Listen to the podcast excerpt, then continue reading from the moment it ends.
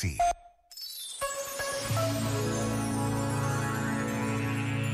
Numa reflexão sobre as redes sociais, o Dicastério para a Comunicação do Vaticano afirma: aceitar o outro, alguém que assume posições opostas às minhas ou que parece diferente, com certeza não é uma tarefa fácil. Porque eu me deveria importar? Pode muito bem ser a nossa primeira reação.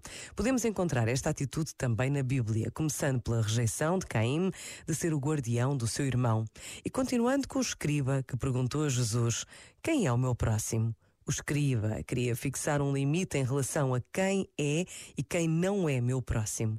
Parece que gostaríamos de encontrar uma justificação para a nossa própria indiferença, porque procuramos traçar uma linha entre nós e eles, entre alguém que devo tratar com respeito e alguém que posso ignorar. Deste modo, quase sem perceber, chegamos a tornar-nos incapazes de sentir compaixão pelos outros, como se os seus sofrimentos fossem responsabilidade deles e não tivéssemos nada a ver com isso.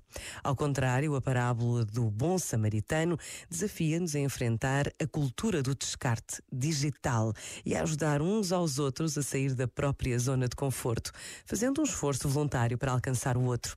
Isto só é possível se nos esvaziarmos a nós mesmos, compreendendo compreendendo que cada um de nós faz parte da humanidade ferida e recordando que alguém olhou para nós e teve compaixão de nós. Este momento está disponível em podcast no site e na app da RGF.